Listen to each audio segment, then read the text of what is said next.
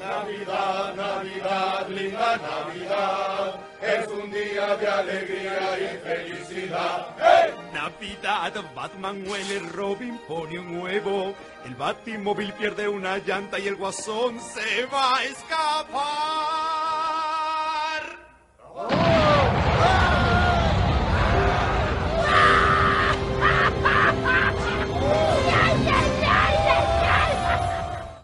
Y comenzamos con el episodio navideño del CC Podcast y estamos Joe solo y solamente yo. Sí, pues como saben, regresamos a grabar el CC Podcast hasta principios del 2023, así que como quiera no quise dejarlos sin su dosis del CC Podcast, así que decidí aventarme este soliloquio. Vamos a tener dos, este de el día 25 y el del día 31 para que estén atentos. Y pues vamos a comenzar primero que nada deseándoles una feliz Navidad a todos nuestros escuchas y a todos nuestros CC Cuates. Saludos como siempre a Comentemos Cómics Cabrones, el mejor grupo para hablar de cómics en todo Facebook. Saludos a todos los papus, el papu Edsel, saludos al papu Quetza, al papu David, a Carlito Roldán, saludos, también que no se nos olvide Chinaski, don Armando de los Marvel Legends oficial, también a quien nos está faltando Enrique Hurtado, también a Alberto Morales, también que no se nos olvide, y también a nuestros escuchas de YouTube, como lo son nuestros amigos Leonardo Navarro, Jonathan Resendiz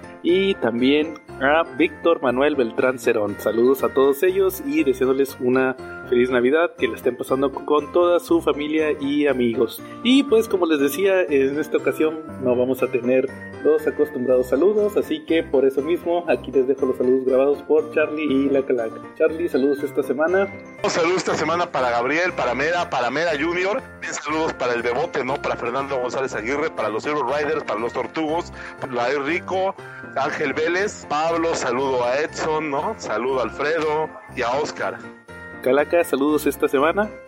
saludos a, a Jafet, a Jera, saludos a Jera, a, saludos a Diego. Y pues obviamente ahora sí, regresando a lo que nos truje, al tema de esta semana, pues en este soliloquio vamos a revisar algo que me parece que lo había hecho ya años anteriores, pero en forma de un video en el canal de YouTube del CC Podcast, pero pues ahora lo vamos a hacer aquí en, en formato de justamente de podcast para que tengan su dosis semanal de los cabrones del cómic. Así que pues vamos a comenzar justamente con esto que va a ser el top 10 de los mejores cómics publicados en México en 2022. Vamos a estar revisando algunos publicados por obviamente Smash en, su, en su faceta de DC Comics México, también en su faceta de del difunto Marvel Comics México, Black Label, también Panini y pues también Camite si publicara cómics, pero pues como casi ya no publica nada y publica puros repollos y cosas que a nadie le importan, pues lo vamos a dejar pasar por este año. Así que pues sin más por el momento vamos a comenzar.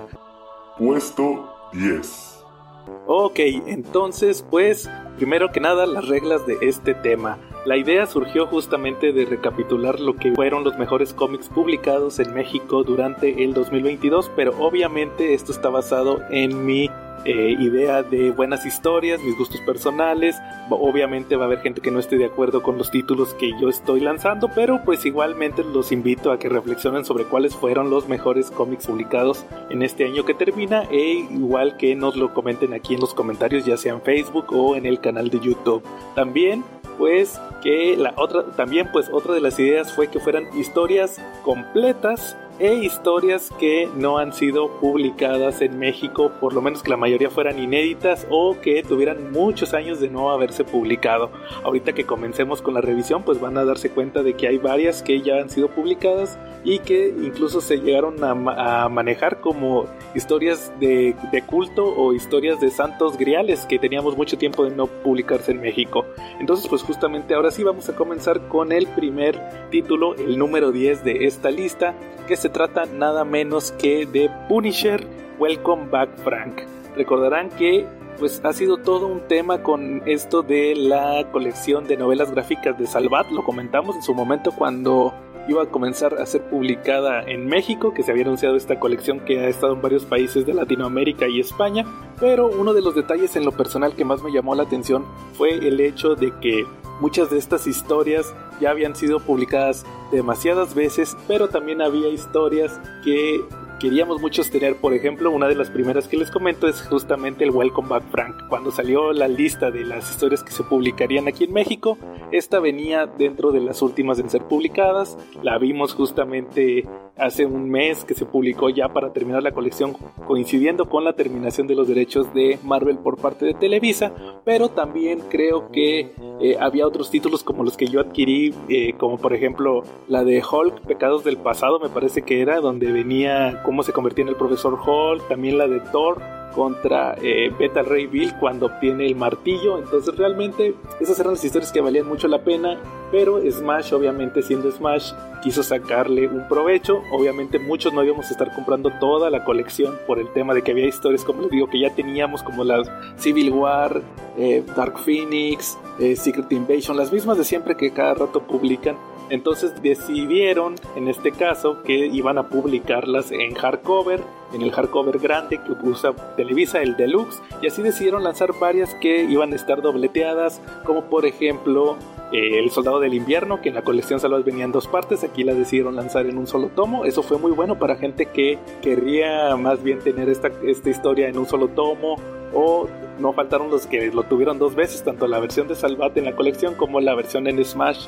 ya más grande. Y así fue justamente como también previniendo que ya iba a salir el Welcome Back Frank, decidieron también lanzarlo el mes de septiembre en el formato de D Deluxe. Así fue como tuvimos el Welcome Back Frank, una historia que para mí creo que es una reinvención completa del personaje de Punisher. ¿Por qué se los digo? Pues principalmente porque recordarán que después de los caóticos 90 ya no tenían ideas para el título de Punisher y deciden convertirlo en una especie de cazador de demonios. Ya habíamos tenido en Emil títulos de Punisher, ya se había explotado demasiado el personaje. Llegan a este extremo de convertirlo en un ser sobrenatural para poder seguir eh, vendiendo números, pero llegarían dos autores que venían muy exitosos de DC que como lo serían Garth Ennis y el fallecido Steve Dillon, para darnos una de las versiones más representativas del personaje de, Punisher, que estoy hablando de este volumen, con la macroserie de Welcome Back Frank, que fue donde estuvimos viendo cómo Punisher, como Frank Castle, decide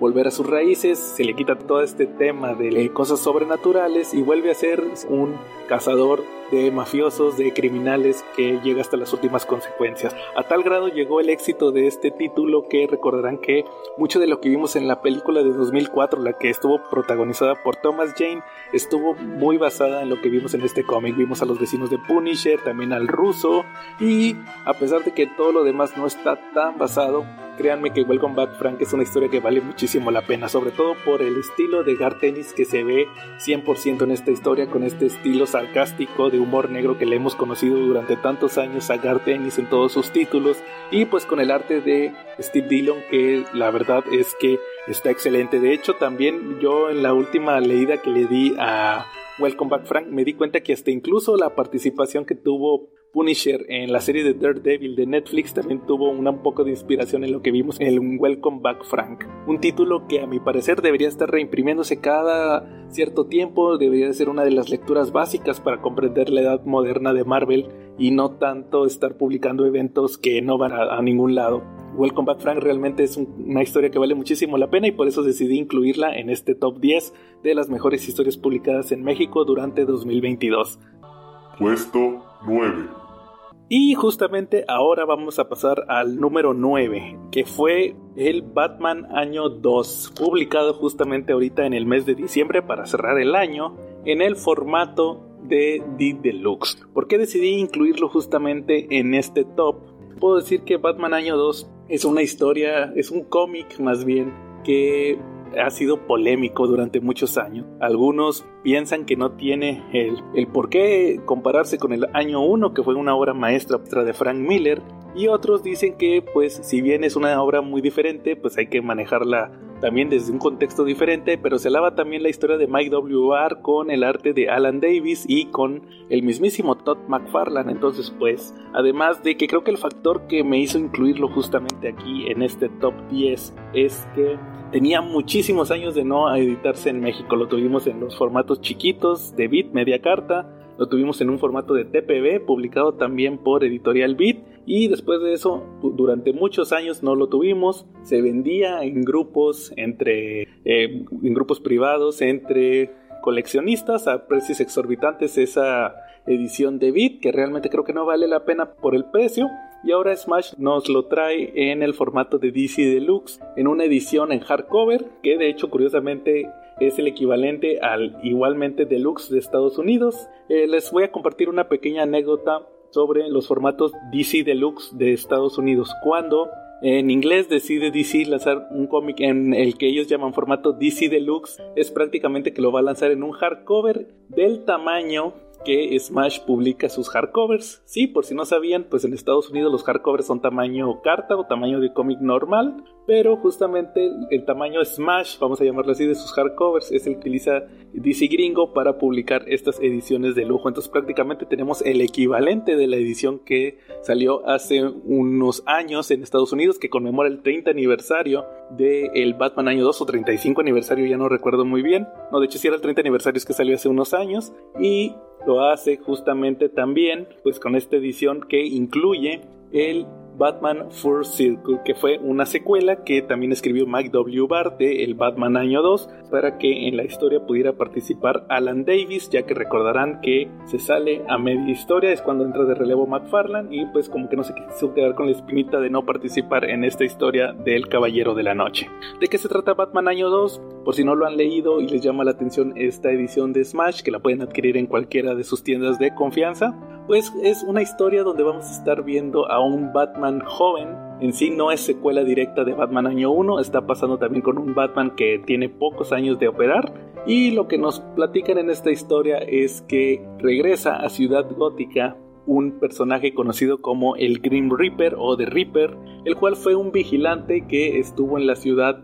antes que estuviera Batman. ¿Cuál es la historia de este personaje? Pues, spoileando un poco la historia, fue un vigilante que atacó a los criminales de manera brutal, a diferencia de Batman que simple y sencillamente los incapacita. Pero lo que hace importante esta historia es cuando se revela la identidad de este personaje que está relacionado con un nuevo personaje que aparece en la vida de Bruce Wayne, que es Rachel Caspian, una chica que está a punto de convertirse en monja, es de una familia caudalada, conocida de Leslie Tompkins, y la cual termina siendo el interés romántico de Bruce en esta historia. Y llega un punto donde el mismo Bruce se debate si debe de seguir como Batman o también tener una vida con Rachel. Otro de los puntos importantes es que en un primer enfrentamiento con Batman, el Grim Reaper lo termina derrotando, sobre todo al mencionar que Batman no tiene los métodos brutales que él tiene, y esto lleva a Bruce a buscar alternativas para poderlo derrotar, lo hace que haga alianzas con los jefes de la mafia que gobernaban Ciudad Gótica en aquel entonces,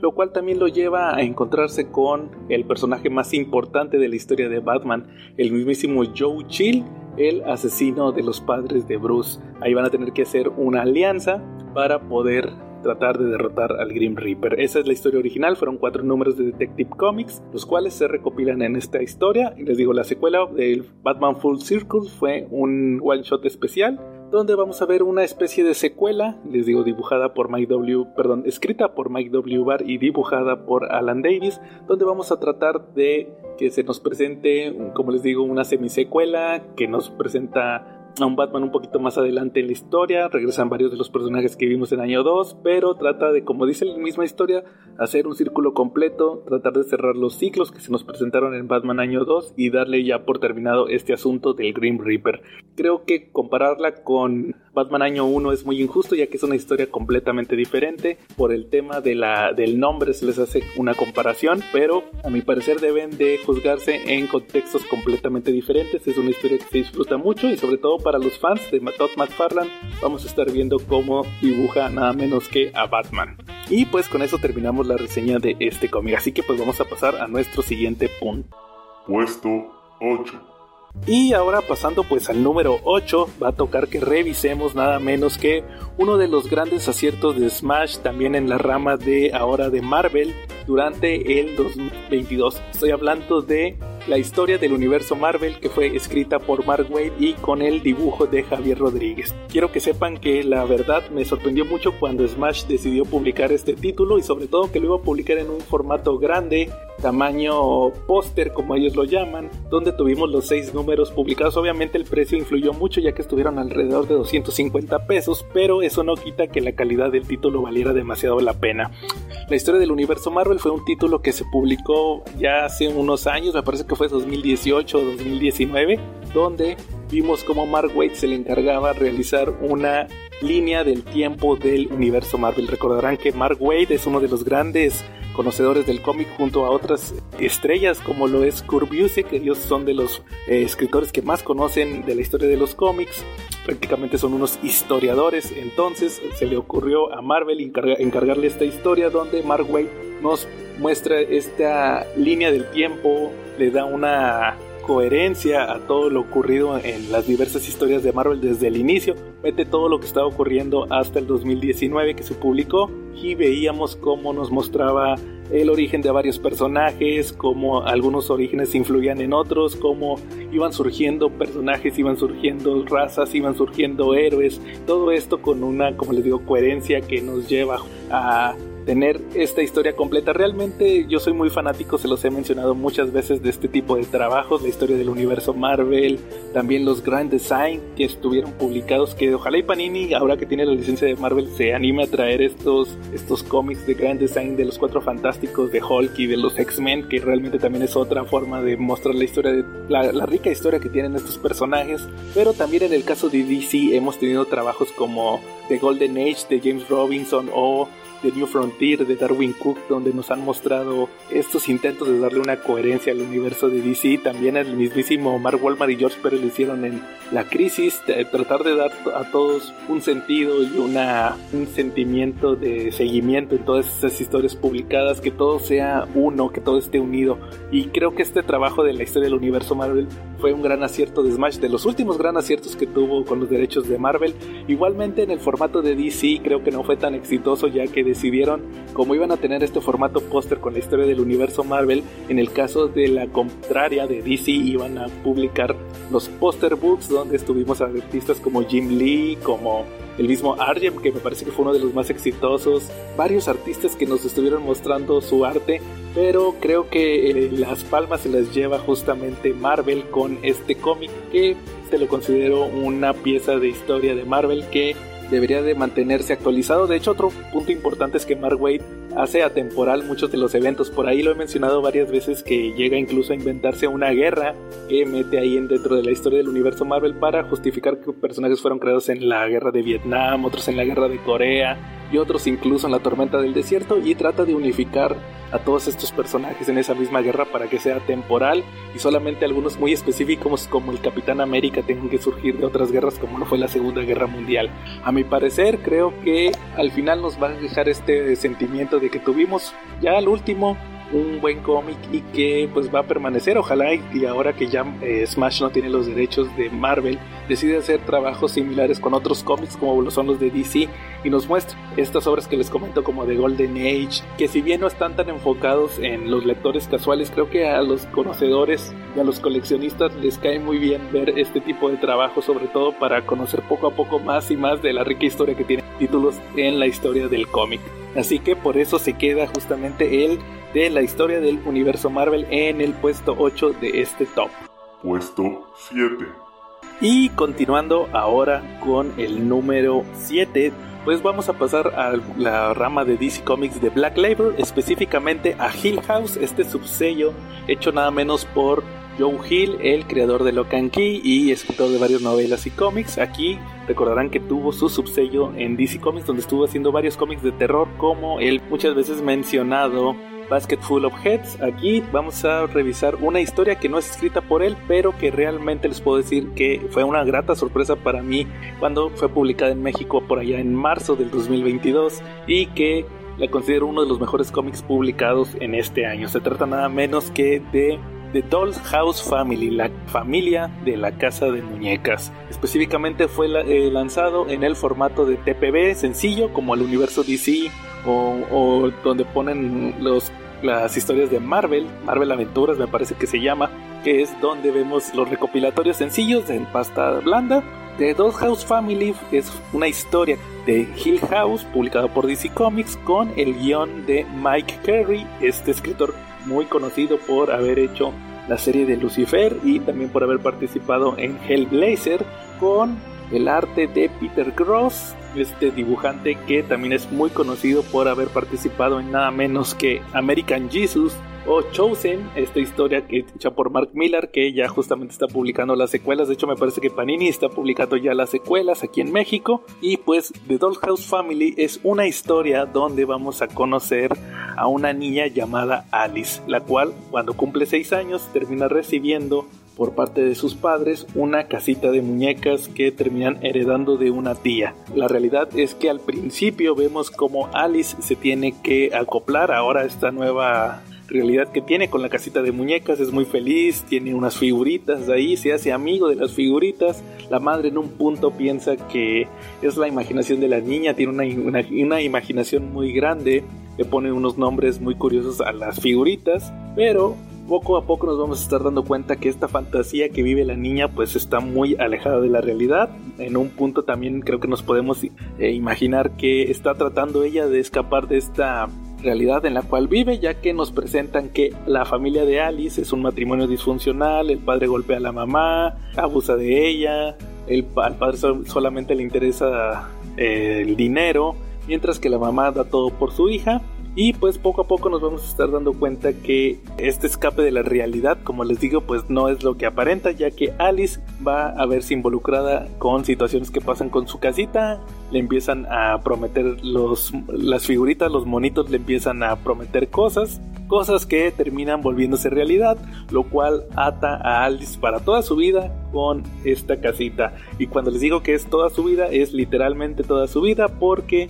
conforme van pasando los años vamos a estar viendo cómo Alice va creciendo, pasa a ser una niña más grande, luego una adolescente, termina siendo una mujer adulta con una familia y la casita de muñecas, por más que ella trate de escapar, la va a estar persiguiendo y va a traer consecuencias a la vida de Alice y también a sus seres queridos. Como les digo, es una historia que a mi parecer eh, realmente no esperaba nada. De hecho, creo que llegué a contar ahí en el CC Podcast que cuando compré este cómic no estaba muy convencido. Había salido también el Definitive Edition de Green Arrow Year One, que es una historia que, como les decía en un punto anterior cuando hablé de Batman Año 2, creo que muchas veces a las historias les queda grande ponerle ese nombre de Year One. Y en el caso de Oliver Queen, esta historia de Green Arrow, a pesar de que es muy multipremiada, de hecho se menciona que fue la inspiración para la serie de Green Arrow, la serie Arrow de estas de CW que creó el Arrowverso con Flash y todas estas historias.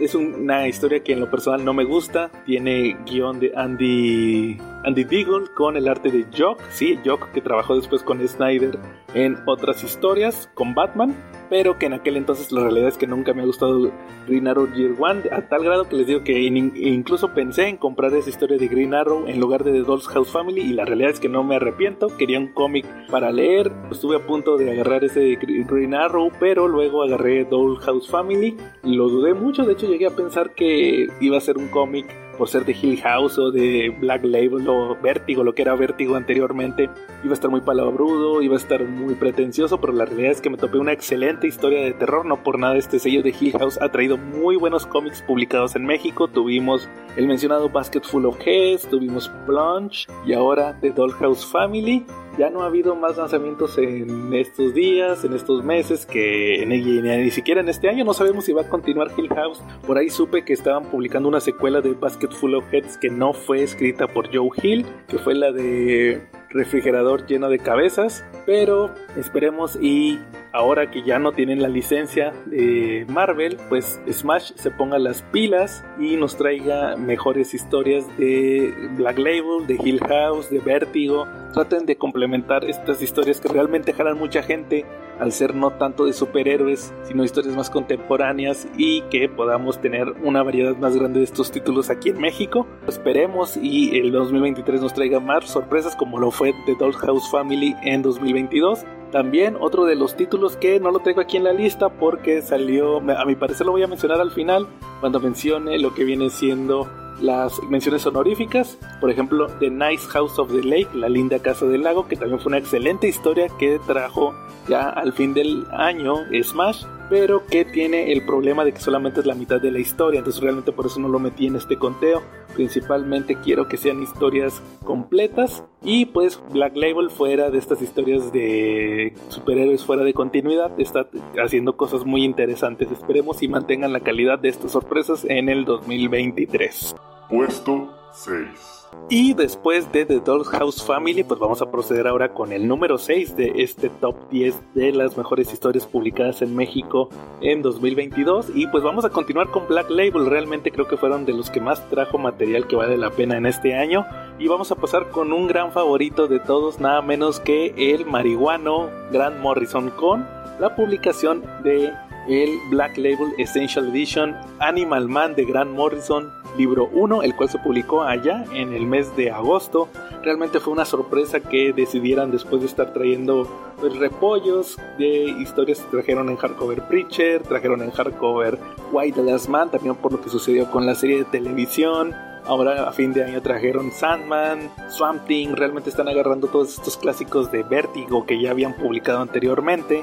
pero nos traen una historia nueva. También Prometea, se me había olvidado que lo estaban publicando, y es el primer recopilatorio de El Animal Man de Grant Morrison, este ron legendario que tuvo durante los años 80 que llega a México por parte de Smash. En sí, la edición de Smash me parece que trae nueve números, lo cual a mi parecer creo que fue una estrategia de comercialización, ya que les comento que en Estados Unidos en la edición deluxe también, recuerden que hablamos de un poco de los deluxe poco más atrás cuando estuvimos hablando también de Batman Año 2, Animal Man de Grant Morrison se recopila en dos hardcovers con aproximadamente 13-14 números cada uno. Aquí no, aquí decidieron partir la historia en tres partes. Vamos a tener en este primer tomo que se publicó los primeros nueve números de esta serie que me parece que está bien ya que vamos a ver el comienzo de Body Baker con esta nueva etapa post crisis de Animal Man. ¿De qué se trata el Animal Man de Grant Morrison? Pues les puedo decir que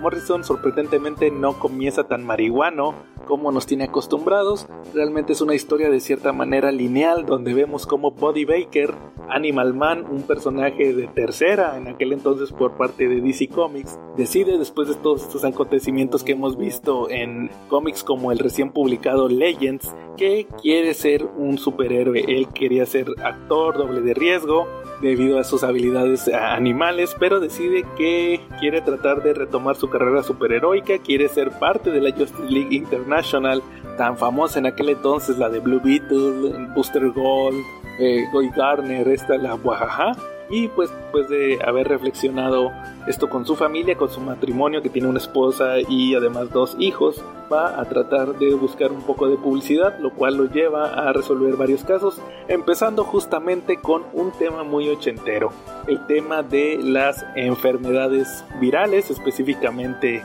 cierta enfermedad de transmisión sexual que no tiene cura y que fue muy famosa en los 80s y que además también tiene que ver con el maltrato animal, dos temas muy importantes en aquel entonces, un cómic muy de la época, vamos a estar viendo cómo se le solicita a Body Baker el tratar de resolver el caso de la desaparición de un simio que había estado siendo experimentado por un laboratorio tratando de encontrar la cura del SIDA, pero que termina entre comillas, siendo secuestrado por una criatura extraña que termina mutando a varios de los especímenes del laboratorio. Pero todo esto va a desatar la revelación de una conspiración por parte de esta empresa que termina siendo una cosa muy diferente de lo que aparentaba y que termina metiendo a Animal Man ahí en medio. Además, vamos a tener otras historias como algunos crossovers ya con el evento de invasión que pasó allá en los 80s, donde vamos a ver también que Animal Man está combatiendo a personajes como los Tanagarianos, la raza de Hawkman, e incluso un one shot,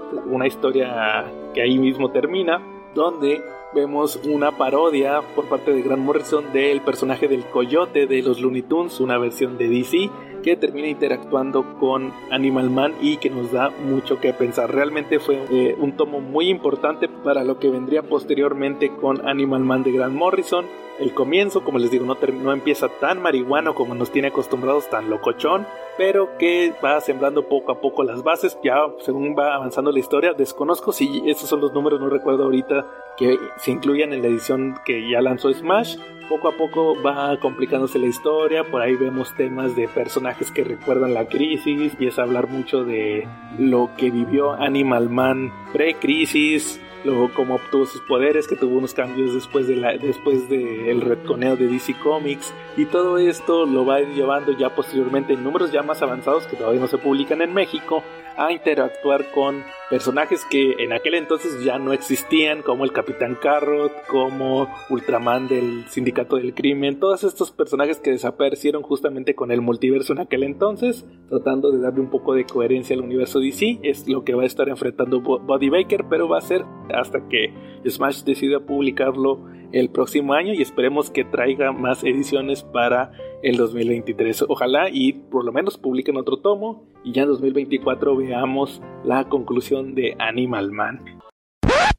Y bueno, vamos a tomarnos un pequeño break de este top para hablar aprovechando que estamos justamente en las épocas decembrinas de algunos de los mejores episodios relacionados con la Navidad de Batman, la serie animada, aprovechando que tenemos el regreso próximamente de la sección de las carillauturas, este proyecto que había estado teniendo ocasionalmente aquí en el podcast y que, y que creo que es una buena oportunidad para retomarlo ahora en el 2023, hablando de las mejores series y películas animadas que ha habido de los cómics. Así que pues estén al pendientes de esto el próximo año. Pero mientras tanto, pues como les decía, algunos de los mejores episodios navideños podríamos hablar de, obviamente, el de la Navidad del Joker, este episodio de la serie animada de la primera temporada donde el Joker, el Guasón, se escapa de Arkham y trama un plan contra Batman y Robin, los cuales pues estaban a punto de disfrutar de la Navidad, toma de rehén al comisionado Gordon, también a la reportera Summer Gleason y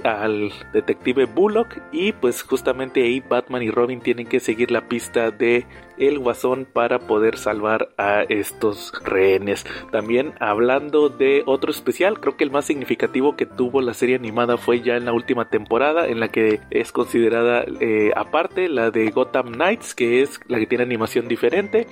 Ahí tuvimos el episodio de Holiday Nights, que como dato curioso fue un cómic escrito por Bruce Timm y por Paul Dini, que se lanzó como parte de, de, los cómics de la serie animada. Pero ahí el detalle de la animación, ahorita les voy a platicar un detalle curioso más adelante. Tuvimos tres historias. La primera es la de Harley Quinn y Poison Ivy, que terminan secuestrando a Bruce Wayne. De hecho, esa, esa historia la pueden leer también en el tomo de Harley y Ivy que publicó Smash el año pasado, si no mal lo recuerdo, en clásicos modernos, no, si no me falla la memoria, o Definitive Edition, ya no lo recuerdo muy bien, pero ahí vamos a ver cómo les digo, eh, Poison Ivy y Harley Quinn deciden pasar una gran Navidad al secuestrar al millonario Bruce Wayne, aunque ellas no saben obviamente que se trata de Batman. Otra de las historias que se animaron fue la de Batichica, la cual termina combatiendo junto con el detective Bullock y René Montoya a Clayface, el cual está robando en un centro comercial. Esta historia, curiosamente, se iba a traer a México en un Definitive Edition de Batichica que había prometido Smash para este 2022, el cual nunca se sacó. También recuerden que se canceló este año la película de Batgirl y el único producto que trajeron relacionado fue el primer TPB del título regular de Batgirl, que fue el de Batichica de Burnside. Ese pequeño relato también lo tuvimos animado en ese episodio y un tercer segmento donde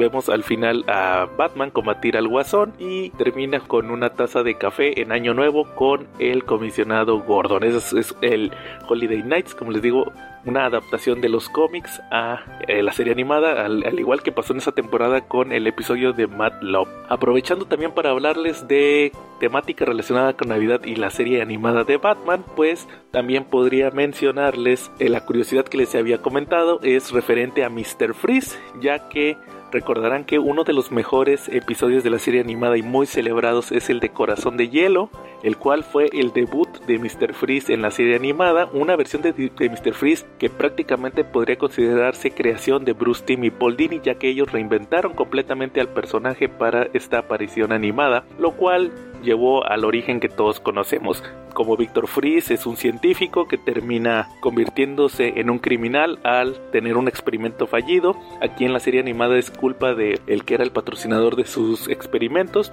Él decide usar la tecnología de criogenia para tratar de salvar a su esposa Nora Fries de una enfermedad. El dueño de la corporación gótica termina saboteando el experimento. Entre comillas mata a Víctor Fries, pero lo convierte en el villano Mr. Freeze que tiene la curiosidad de que no puede soportar temperaturas mayores a los 0 grados y Freeze planea una venganza contra este empresario. Aquí la curiosidad es que en esta primera versión del personaje su esposa Nora Freeze estaba muerta. Nos mencionan a grandes rasgos que el accidente fue lo que causó que se perdiera la cápsula criogénica donde estaba Nora y dábamos todos por hecho que la venganza de Víctor era simplemente para poder cobrar el asesinato de Nora Fries. Lo curioso aquí es que como les digo en el cómic de Holiday Nights que sacaron para la serie animada de Batman, hubo una historia también de Bruce Timm y Paul Dini donde nos mostraban a Mr. Freeze haciendo un plan para que nevara en Ciudad Gótica, ya que esa Navidad no estaba nevando y al final Batman cuando lo captura, lo captura justamente en el cementerio donde Víctor menciona que él se había casado con Nora en una Navidad y que a ella le encantaba la nieve, además de que estaba en la tumba de Nora Fries. Obviamente todo esto era un refuerzo a sobre que el personaje había perecido en ese accidente que convirtió a Victor en Mr. Freeze, pero esto tuvo una contraria ya que posteriormente en la segunda temporada, cuando ya es Batman y Robin, tuvimos el episodio de Deep Freeze, donde regresa el personaje, es liberado de Arkham por un científico, el cual tiene un plan para destruir al mundo y al mismo tiempo crear una nueva utopía donde según él el mundo estaría mejor. Al final son detenidos por Batman y Robin, además de que este personaje, este científico, descubrimos que en realidad quería la inmortalidad utilizando la misma tecnología que creó a Mr. Freeze originalmente. Al final se destruye este plan, pero sospechamos nuevamente de la muerte de Mr. Freeze, además de Nora Freeze, y esto nos lleva curiosamente ahora a la película de Batman y Mr. Freeze Sub-Zero, una película que surgió en aquella época para tratar de darle un poco de promoción a la película de Batman y Robin, la de Joel Schumacher, donde desapareció George Clooney y también Arnold Schwarzenegger. Aquí quisieron utilizar el personaje también en la serie animada y nos dan esta película donde vemos como Mr. Freeze sí sobrevivió, está en el Ártico, tiene ahí a Nora Freeze y por un tema que ocurre ahí en la película pone en marcha un plan para tratar de revivirla, por lo cual requiere una donante que pueda sacrificarse para traer a la vida a Nora y la elegida es nada menos que Bárbara Gordon ya que se menciona ahí que ella posee un tipo de sangre muy raro al igual que el que tenía Nora por lo cual va a ser sacrificada para que la esposa de Mr. Freeze pueda traerse nuevamente a la vida como dato curioso también de esta película pues obviamente al final vamos a ver que Batman y Robin nuevamente tienen que intervenir para salvar a Bárbara la cual es allá en estas alturas de la serie es Batichica y tratar de detener el plan de Freeze el cual al final de cierta manera tiene éxito ya que a pesar de que el villano es derrotado, Nora Freeze sí es traída nuevamente a la vida. Creo que aquí les dejaría con estas apariciones de Mr. Freeze porque las otras ya se me hacen un poco más tristes como por ejemplo cuando apareció en la temporada de, de Gotham Knights tenemos un episodio donde ya vemos que la tecnología lo ha mutado demasiado, esta tecnología criogénica y posteriormente tenemos un regreso del personaje en Batman Beyond donde se muestra una especie de, de redención del personaje además de que existe la anécdota donde nos contaban que Bruce Timm y Paul Dini originalmente tenían el plan de que la cabeza de Mr. Freeze, como la vimos al final de Gotham Knights, estuviera en el refrigerador del viejo Bruce Wayne, pero al final nunca se atrevieron a hacerlo ahí en Batman Beyond. Y con esto prácticamente terminaríamos este repaso por algunas de los mejores episodios navideños o episodios que podrían considerarse navideños de la serie animada de Batman. Échenle un ojo, están todos disponibles en HBO Max y pues como les digo al pendiente del regreso de las carillauturas en el 2023. Tal vez lo meta como una sección implícita dentro del podcast y no como un video aparte. Vamos a estarles tratando de traer más contenido el próximo año, así que no se lo pierdan. Y pues como diría nuestro buen amigo Carlito Rodán, saludos, volvemos a la programación habitual. Puesto 5. Y ahora sí, pues después de haber revisado los primeros 5 títulos, vamos a revisar los otros que considero los finalistas de los mejores títulos publicados en México durante el 2022, dentro de los que vamos a estar revisando obras obviamente tanto de Marvel como de DC de otras editoriales. Y pues vamos a comenzar otra vez con DC Comics, acabamos de revisar Animal Man, pues ahora vamos a revisar uno de los que considero de los mejores títulos digno puesto número 5 aunque debería de mencionarles que ya estos últimos títulos Creo que ninguno está por encima de otros, los cinco son un empate, pero pues tuve que darles un orden y decidí que este se quedara con el puesto número 5 y se trata de la publicación por parte de DC Comics México en formato de hardcover de dos historias relacionadas con el universo de Batman, específicamente la historia de The Long Halloween. ¿De qué títulos estoy hablando? Pues de la secuela directa, Batman Victoria Oscura Dark Victory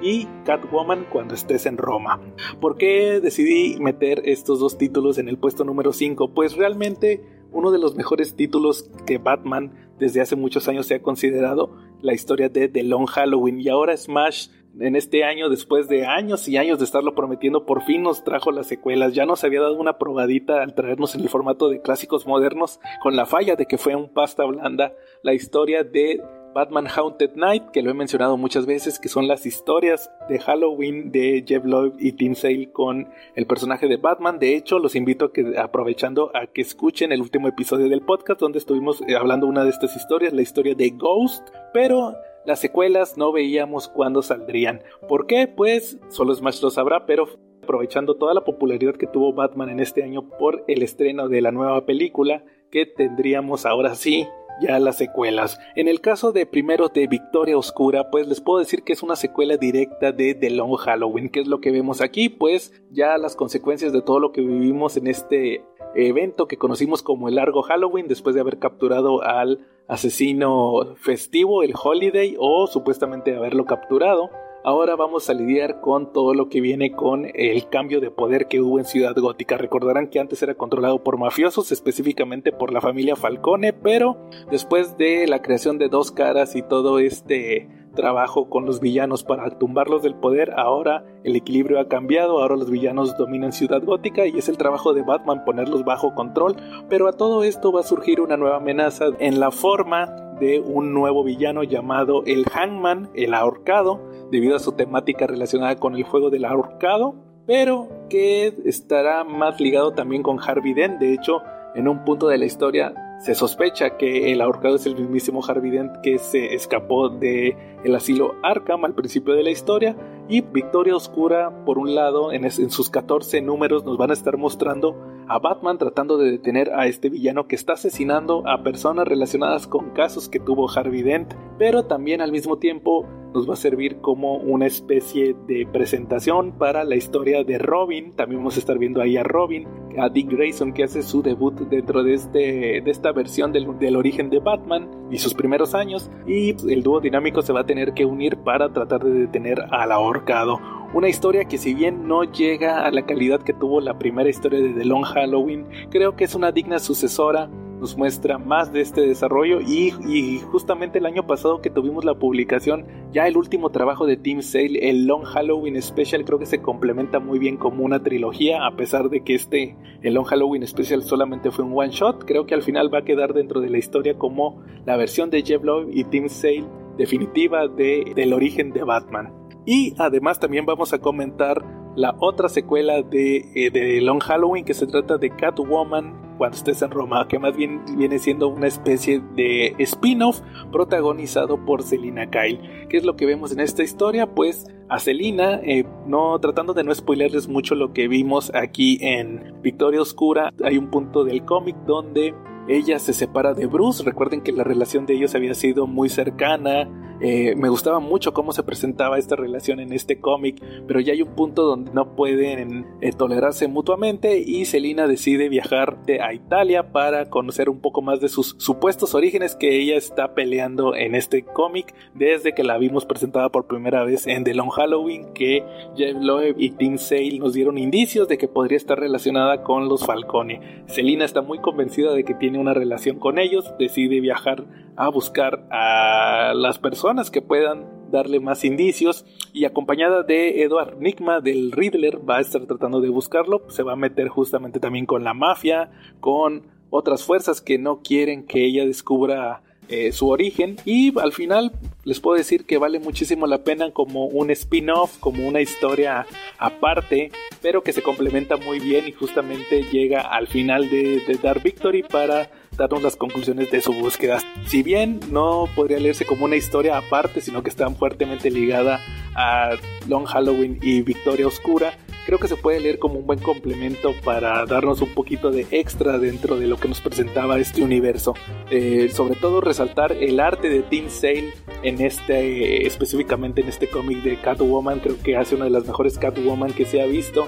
Y como dato curioso, mencionaba que Tim Sale quería rediseñar el, el traje de Catwoman, dibujarla con el traje que usaba en ese momento en los cómics, el de cuero, pero no lo dejaron y se desquitó con eh, Darwin Cook al dibujar a Catwoman en otro título que vamos a mencionar un poquito más adelante. Pero eso no quita que la calidad de su arte, específicamente en When in Rome, es uno de sus mejores trabajos y pues quedará la posteridad ahora que se nos fue este año Team Sale. Por eso mismo escogí tanto a Dark Victory como de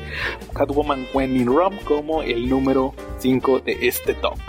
Puesto 4. Y para el número 4 toca ahora hablar de el único título regular que entró en este top. Se trata nada menos que de el Daredevil de Chip Zdarsky dentro de los cinco tomos recopilatorios que vieron la luz en 2022 por parte de Marvel Comics México. En el caso de Daredevil, eh, es uno de los títulos que por más años ha estado siendo publicado en México. Tuvimos un lapso de no publicación durante la pandemia, después del run de Charles Soule, que no fue tan bueno como lo que estaba presentando ahora Zdarsky, que le dio toda una reinvención al personaje. Si ustedes nunca han leído el Daredevil de Chip Zdarsky, pues les puedo mencionar que viene justamente de las consecuencias de lo ocurrido con Soul, donde eh, este escritor decidió que Daredevil tuviera un accidente, fue atropellado, estuvo muy grave, sobrevivió, se empieza a recuperar, pero tiene muchos problemas físicos y con sus poderes. Eh, la, el ansia de querer salir a combatir el crimen ya después de todo esto hace que Matt termine eh, cometiendo un error donde por un mal golpe termina asesinando a un criminal. La mayoría de los policías quieren dejar de que esto pase desapercibido, pero hay un nuevo policía que viene de otra ciudad que decide que va a arrestar a Daredevil. A esto súmenle que los otros personajes regulares del título también tienen sus mismos problemas, como el alcalde Kingpin, Wilson Fisk, que termina metiéndose con personas que tal vez en su posición política no sean más que él, pero en cuestión de dinero, que son algunos empresarios, terminan siendo más poderosos que él. Se vuelven un obstáculo en la carrera de Fisk y este en un principio va a tener que aguantarse todo lo que le estén haciendo. Por otro lado, Matt, ya después de este suceso, termina teniendo mucho remordimiento después de lo ocurrido, después de la muerte que causó. todo esto lo lleva a decidir renunciar a ser Daredevil y además de tratar de buscar un poco de justicia para esta víctima de sus acciones, lo cual justamente lo lleva incluso a pisar la cárcel. Por otro lado, vamos a tener a otros personajes como lo es la mismísima Electra, que también termina metiéndose en el traje de Daredevil para poder mantener el legado del héroe vivo en Hell's Kitchen, a pesar de que ella no comparte los mismos valores de Matt Murdock, decide que va a respetar todo lo que él hace, por lo cual eh, al final se termina convirtiendo en la nueva Daredevil. Llega un punto incluso donde ambos terminan interactuando al mismo tiempo y lleva justamente a Devil's Reign, el evento que acaba de ser publicado en hardcover por Smash, ya ah, en lo último de su publicación de Marvel y que representa el cierre de esta primera etapa de Sidarsky que actualmente se está publicando en Estados Unidos la segunda parte. Les puedo decir también que eh, se publicaron, como les digo, cinco tomos eh, de siete de la colección de siete más el Devil Rain, todo esto publicado en México y que veríamos como ya lo último publicado por Smash de Daredevil. Otro punto importante a mencionarles es que eh, incluso los editores que han estado con Smash han mencionado que Daredevil es uno de los títulos más queridos por los lectores de La Casa de las Ideas en México. Por eso se estuvo publicando desde ya hace algunos años. Vimos autores como Brubaker, también vimos a Mark Way, también a Charles Soule Y pues ahora también con este tema de Sudarsky, incluso Frank Miller la etapa ya la tuvimos, pero eso lo vamos a estar hablando un poco más adelante. Por eso y más decidí que título regular de Daredevil de Chip Zdarsky quedará en la posición número 4 de este top. También aprovechando para mencionar otras menciones honoríficas de, de estos títulos publicados en México. En el caso de Marvel, creo que estaría bien que también mencionara que tuvimos la publicación de este formato Golden Edition, donde vimos títulos como, principalmente vimos Uncanny X-Force, la etapa que escribió Rick Remender, con este equipo de asesinos que realmente creo que fue una de las mejores etapas que tuvimos. me llama la atención porque también en Golden Edition se publicó Maximum Carnage y a palabras de Giovanni Arevalo, el que era el editor de Marvel Comics México, él llegó incluso a mencionar en entrevistas que para sorpresa de él, tanto Uncanny X-Force como Daredevil como Maximum Carnage eran historias que pensaron que no iban a tener éxito en México terminaron siendo grandes generadores de ventas. Realmente este fenómeno donde los personajes son los que mandan dentro de las editoriales y eh, los lectores son los que quieren leer a estos títulos que llaman mucho la atención sobre otros que no fueron tan exitosos. Creo que uno de los títulos que más se ha mencionado esto es como por ejemplo Hawkeye, que en su primera publicación no fue nada exitoso en México y casualmente el año pasado que tuvimos la eh, serie de televisión basada en el cómic, pues ya tuvimos por fin la publicación completa de el título de Mad Fraction. Entonces, esos vendrían siendo algunas de las menciones honoríficas dentro de la rama de Marvel Comics México. Así que pues vamos a pasar ahora sí al top 3. Puesto 3. Y pues ahora sí vamos a entrar al top 3 de este conteo. Y pues justamente para el puesto número 3 elegí la que considero la mejor historia de Batman publicada en el 2022 por parte de Smash, que se trató nada menos que de Batman Ego y otras historias, este hardcover que fue publicado en el mes de enero obviamente como otros títulos que he mencionado antes, en las vísperas del estreno de la película de The Batman, por lo cual nos trajeron esta joya con el guion de Darwin Cook. ¿De qué se trata Batman Ego? Si no lo han leído, pues les puedo comentar que tiene una historia muy importante detrás de su creación, ya que Ego fue un guion que lanzó Darwin Cook para DC Comics cuando trabajaba como animador de la serie animada de Batman. Ese guion estuvo rodando por las oficinas de Warner, Warner Animación, en aquel entonces, hasta que un día lo encontraron, lo leyeron y decidieron contratarlo para que lo desarrollara, pero le pidieron que lo hiciera en formato de cómic. Darwin Cook, que ya no era un jovencito en aquel entonces, pero tampoco era una persona mayor, decidió eh, hacer el cómic a pesar de que, pues ya como les digo, ya no era tan joven, pero este debut en el cómic realmente fue algo muy exitoso con esta historia de Ego. ¿Qué es lo que vemos en esta historia? Pues es a Batman, el cual después de haber cometido un error muy grande con un secuaz del Joker, se eh, dispone a renunciar a su identidad como el Caballero de la Noche, ya no sabe específicamente cómo va a proceder después de lo ocurrido, hasta que en un punto llega a hablar con el mismísimo Batman. Se le aparece un supuesto Batman en la figura de un encapotado que discute con Bruce en un monólogo muy interno, muy personal, los orígenes de ambos, como lograron convertirse en esta identidad que protege a la gente y que como va a veces a haber personas que terminen lesionadas, pero para Bruce lo más importante es que no debe de haber ninguna baja y que todo lo hace simple y sencillamente para evitar el destino que pasó con sus padres. En esta introspección que nos regala Darwin Cook, lo que vamos a estar viendo, como les digo, es eh, esta discusión sobre quién tiene mayor razón, si Batman como la creación o Bruce Wayne como el origen. Una historia que se lanzó como una especie de one shot o novela gráfica que como les digo representó el despegue de la carrera de Darwin Cook dentro de los cómics. Ya después nos regalaría otras obras como lo fue eh, The New Frontier, que es una de sus historias más conocidas y que lo catapultó a ser una verdadera superestrella del cómic. ¿Qué más trae esta edición publicada por Smash? Pues trae también una novela gráfica de Catwoman, Big Score, donde nos muestran una especie de precuela a lo que vimos en el título regular de Catwoman que también hizo Ed Brubaker y Darwin Cook, cómo llega al inicio de la historia después de haber estado viviendo varias dificultades, conocemos al maestro de Selina que le enseñó a todo lo relacionado con el robo y cómo se convirtió en lo que es realmente creo que este trabajo también es muy representativo de Darwin Cook además de New Frontier y Ego,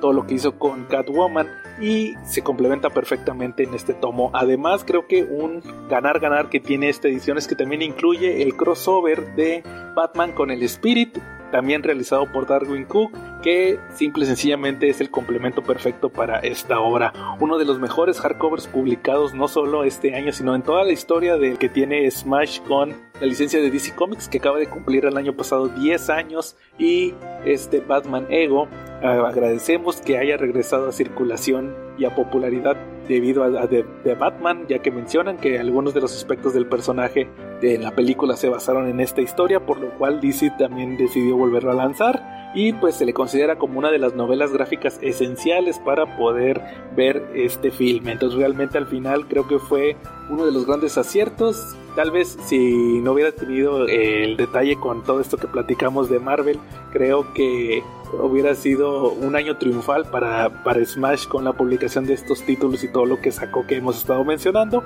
Pero eso no quita que Batman Ego sea uno de los mejores, para mí el mejor título de Batman publicado en el 2022. También aprovechando, porque ya no vamos a tocar tanto a Batman en este conteo, otros eh, cómics honoríficos, como por ejemplo que se publicara los dos primeros volúmenes de Batman Air One por parte de Smash dentro del formato también de deluxe, de hardcover. Tuvimos estas novelas gráficas, literalmente novelas gráficas hechas por Jeff Jones y Gary Frank, donde nos mostraban el origen de esta versión nueva de Batman, más moderna, más aterrizada una versión Ultimate que también la vimos en este en estos mismos meses por el tema de The Batman. Entonces creo que son unos cómics que si bien no alcanzaron lugar en este top vale la pena mencionarlo. Puesto 2 y ahora sí, para el número 2 voy a mencionar un cómic que va a causar mucha controversia de el por qué lo incluí en esta posición, pero simple y sencillamente lo considero el segundo mejor cómic publicado en México durante 2022 y pertenece justamente a Panini Comics con la publicación de Lock and Key de Golden Age. Si ustedes nunca han leído de Golden Age, pues les puedo decir que es la precuela o historias más bien protagonizadas por personajes que no son los protagonistas de los seis volúmenes que conocimos de Lock and Key, publicados también por Panini. Ya tuvimos la historia completa, pero ahora toca que Joe Hill y Gabriel Rodríguez, los creadores de este universo, nos presenten a los antepasados de los Locke. Recordarán que en esta historia de Locke Key está protagonizada por esta familia que tiene esta casa, esta mansión que tiene diversas llaves, cada llave tiene una habilidad especial, habilidades mágicas, pero también nos muestran que esto no es nuevo ya que por muchos siglos eh, los antepasados de la familia Locke han sido los guardianes de estas llaves y justamente aquí ya después de haber concluido con la historia original con esta primera parte como como ellos la mencionan porque ya dicen que van a publicar una secuela tenemos primero The Golden Age esta colección de historias donde vemos a algunos de los antepasados de la familia Locke, de los protagonistas del presente, en sus historias personales utilizando las llaves. Específicamente, el, me parece que es el tatarabuelo de los protagonistas, que es Chamberlain Locke, que junto con sus hijos y su esposa va a estar protagonizando varias aventuras. Una de las más emotivas es justamente la de Open the Moon, que ya había sido también lanzada por Panini en lo que viene siendo un hardcover, a pesar de que era solamente un one shot. Tuvimos esa historia que es muy, muy especial, muy sentimental y ahora vuelve a repetirse esa historia, pero ahora sí en, una, en un tomo que colecciona todas las aventuras de estos antepasados. Hay otra, la de la casita, se, llama A Small World, el mundo pequeño, donde vemos que también hay una llave de una casita de muñecas, otras historias relacionadas con eh, estas llaves que, que tenían los personajes, pero creo que lo que más llama la atención de esta colección es que se incluyó el crossover con Sandman, además de la miniserie que servía como precuela. ¿Qué es lo que vemos aquí? Pues puedo decir que vamos a ver cómo para tratar de salvar a uno de los miembros de la familia Locke, de estos miembros del pasado, uno de ellos va a tener que verse inmiscuido con varios miembros de los Eternos, también va a tener que eh, ver justamente al hechicero Roderick Burgess, el que eh, aprisionó a Sandman al inicio de la obra, en el número uno del cómic de Sandman, pero que también va a tener que lidiar con el mismísimo Lucifer, ya que, pues espoleándoles un poco, este miembro de la familia fue a dar directamente al infierno y va a ser el deber de la familia Locke tratar de salvarlo. Una historia realmente muy emotiva, les puedo decir que a mi parecer si bien la miniserie que sirve como precuela, que es Impale Battalions Go, me dejó muchísimas dudas, lo he mencionado muchas veces, como miniserie sola no me gustó nada. Se notaba mucho que era precuela para el tema de Sandman. Ya en sí el crossover, que es la que plantea toda la solución a toda esta cuestión que vimos en el cómic, realmente creo que vale muchísimo la pena. Llega incluso a solucionar muchos de los detalles que vimos en la historia anterior y sobre todo el ver cómo se cruzan estos dos universos literarios, tanto el de Sandman como el de Locan Key, dos cómics que tanto por la crítica como por los fanáticos han sido premiados, han sido galardonados y han sido mencionados como grandes y clásicos modernos del cómic. Este crossover fue escrito por Joe Hill y dibujado por Gabriel Rodríguez, los mismos creadores de Locan Key, pero obviamente muy inspirados por la obra de Neil Gaiman. Además de que resulta curioso de que decidieran publicarse este crossover, ya que Locan Key y Sandman ambos tuvieron serie de televisión en Netflix. Por un lado, Sandman acaba de tener este año su, su primera temporada y Locan Key terminó con la tercera también este año. Ya, al final no fue tan exitosa, creo que fue una historia que no pasó tan bien en formato de serie de televisión, pero que dentro del cómic es un ganar-ganar. Así que por eso decidí que este tomo, publicado en hardcover por parte de Panini, el de Logan Key de Golden Age, se quedara con la segunda posición de este top. Así, y también aprovechando, así como lo hice ahorita con el título de Batman También mencionar otros, otras menciones honoríficas en este top, como lo fueron los hardcovers de Sandman, salió, salió, justamente el primer hardcover que recopilaba los primeros 14, me parece que sí, 14 números de la historia, 14 y 16 números, no recuerdo muy bien, que se trataba de la versión actual donde se está recopilando esta historia, todo por la serie de Netflix. Eh, también eh, aprovechando en Black Label también se publicó Swamp Thing en un formato también de hardcover y con recoloreado que creo que al final siempre se va a desatar la discusión de que si es mejor el color original o el recoloreado, pero a pesar de eso también fue una buena adición a esta colección. Y de igual manera también que tuvimos en este año los hardcovers de Preacher, ya con el tomo, me parece que fue el tomo 3 y tomo 4 de esta historia, que también se está volviendo a publicar ahora en un bonito hardcover con unos detalles muy padres en la portada y que prácticamente es lo mismo que teníamos en los omnibuses originales que lanzó Vértigo cuando se comenzó a publicar en México. Entonces aprovechando también estas menciones honoríficas dentro de el lado de Black Label. Puesto número 1. Y pues ahora sí, el momento que todos estaban esperando. ¿Cuál fue el título que yo consideré el mejor publicado en México durante 2022 y pues muchos ya lo habrán adivinado ya que si bien mencionamos en la cuarta posición al Daredevil de Chip Zdarsky prácticamente este año en México fue dominado por El Hombre Sin Miedo ya que considero que el mejor título publicado en México durante 2022 se trató de los tres hardcovers publicados por Smash de el Daredevil Visionarios de Frank Miller. Cuando se anunció a principio de año realmente me emocioné mucho ya que por varios años había querido conseguir las ediciones en inglés, lamentablemente se agotaban estaban a un precio muy elevado,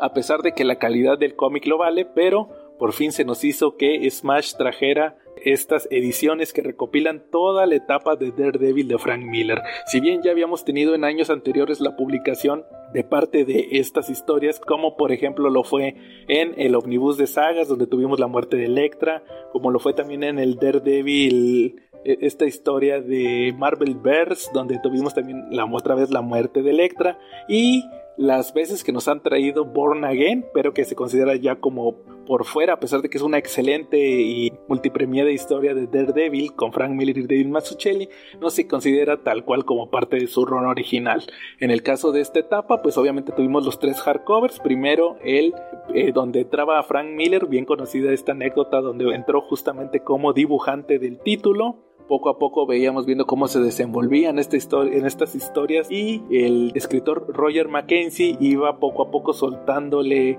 eh, los plots para lo que sería la historia de Miller. Veíamos como por ejemplo Ben Urich descubría la identidad de, de Daredevil como eh, tenía este enfrentamiento con Hulk que lo manda justamente al hospital y ahí es donde Uric eh, habla con él. También vemos como Natasha Black Widow es poco a poco quitada como la compañera de Daredevil, decide en un punto irse de la historia y vemos todos estos choques que tiene Matt Murdock con sus otros personajes de apoyo. También por ahí aparece Bullseye y vemos cómo empiezan a aparecer otros personajes como Turk que fueron regulares en la etapa de Miller. Ya posteriormente tendríamos la publicación del segundo hardcover al que yo considero el más importante de todos, que es la llamada saga de Electra. Veíamos justamente en el primer número de este hardcover la presentación del personaje, nos mostraban todo lo relacionado con el romance que tuvo por muchos años en la adolescencia de Matt Murdock cuando ambos iban eh, a la universidad juntos, cómo este amor terminó en tragedia y además creo que otro de los puntos importantes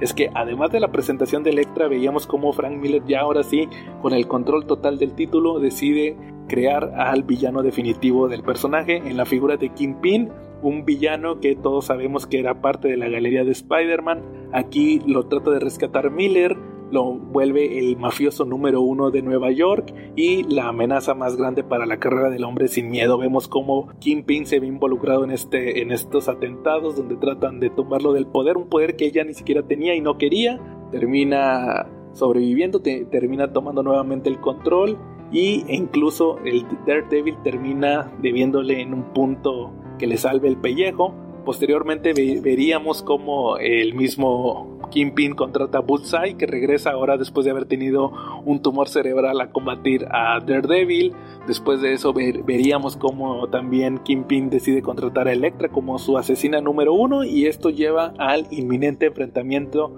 entre ambos villanos entre Bullseye y Electra para tomar el puesto de el asesino número uno del jefe de Nueva York que pues todos sabemos el desenlace de cómo Bullseye termina asesinando a Electra también al mismo tiempo veríamos cómo Daredevil termina regresándole el golpe a Kingpin al eh, encontrar a su esposa perdida, que lo vimos al principio de la etapa, como termina perdiéndose en un derrumbe y termina siendo un trueque para terminar con uno de los negocios sucios de Kimpin, que es justamente lo que desencadena en que Kimpin quiera asesinar a Foggy Nelson con Electra, Electra se arrepiente, todo esto lleva a que se contrate a Bullseye y pues todos sabemos cómo terminó con un Matt Murdock que al final termina lamentándose la muerte de Electra. Y a esto llegamos al tercer tomo donde veríamos, seguiríamos viendo las aventuras de Daredevil, algunas historias protagonizadas por sus personajes secundarios, pero al mismo tiempo viendo cómo Matt después de la muerte de Electra tiene todo este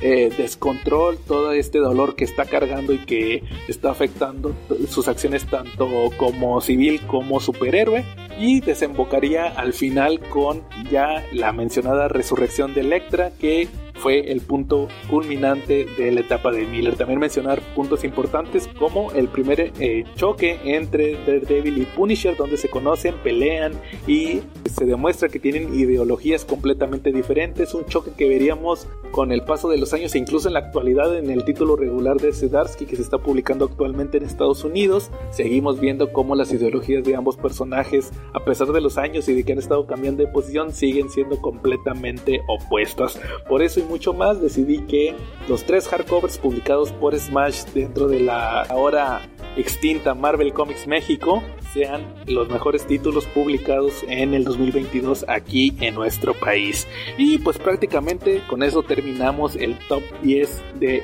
eh, con eso terminamos este top 10. Espero que nos hayan acompañado durante todo el top y que ustedes mismos lleguen a sus propias conclusiones sobre cuáles fueron los mejores títulos a su parecer publicados en México. Espero que esto les haya ayudado y sobre todo que si no han adquirido alguno les haya llamado suficiente la atención para ir y adquirirlos con su proveedor de confianza, ya que creo que las 10 historias que les mencioné todas tienen alta calidad y valen muchísimo la pena. Además de que como lo mencioné en puntos anteriores, todas son historias autoconclusivas que pueden leer y que no necesitan tener mucho conocimiento de los personajes para poder disfrutarlas. Es por eso que con esto prácticamente ya daríamos concluido este episodio. Como les reiteré en un principio, desearles feliz Navidad a todos los escuchas del CC Podcast, a todos nuestros amigos, CC Cuates, a todos los que alguna vez nos han dado un like o han compartido o comentado los videos. Y pues vamos a regresar justamente el próximo año con más episodios del podcast. Y mientras tanto, pues no se pierdan la próxima semana porque también les tengo preparado un especial para el fin de año. No se lo pierdan aquí en el canal del CC Podcast. Aquí estuvo Joe solo y nos vemos en la próxima.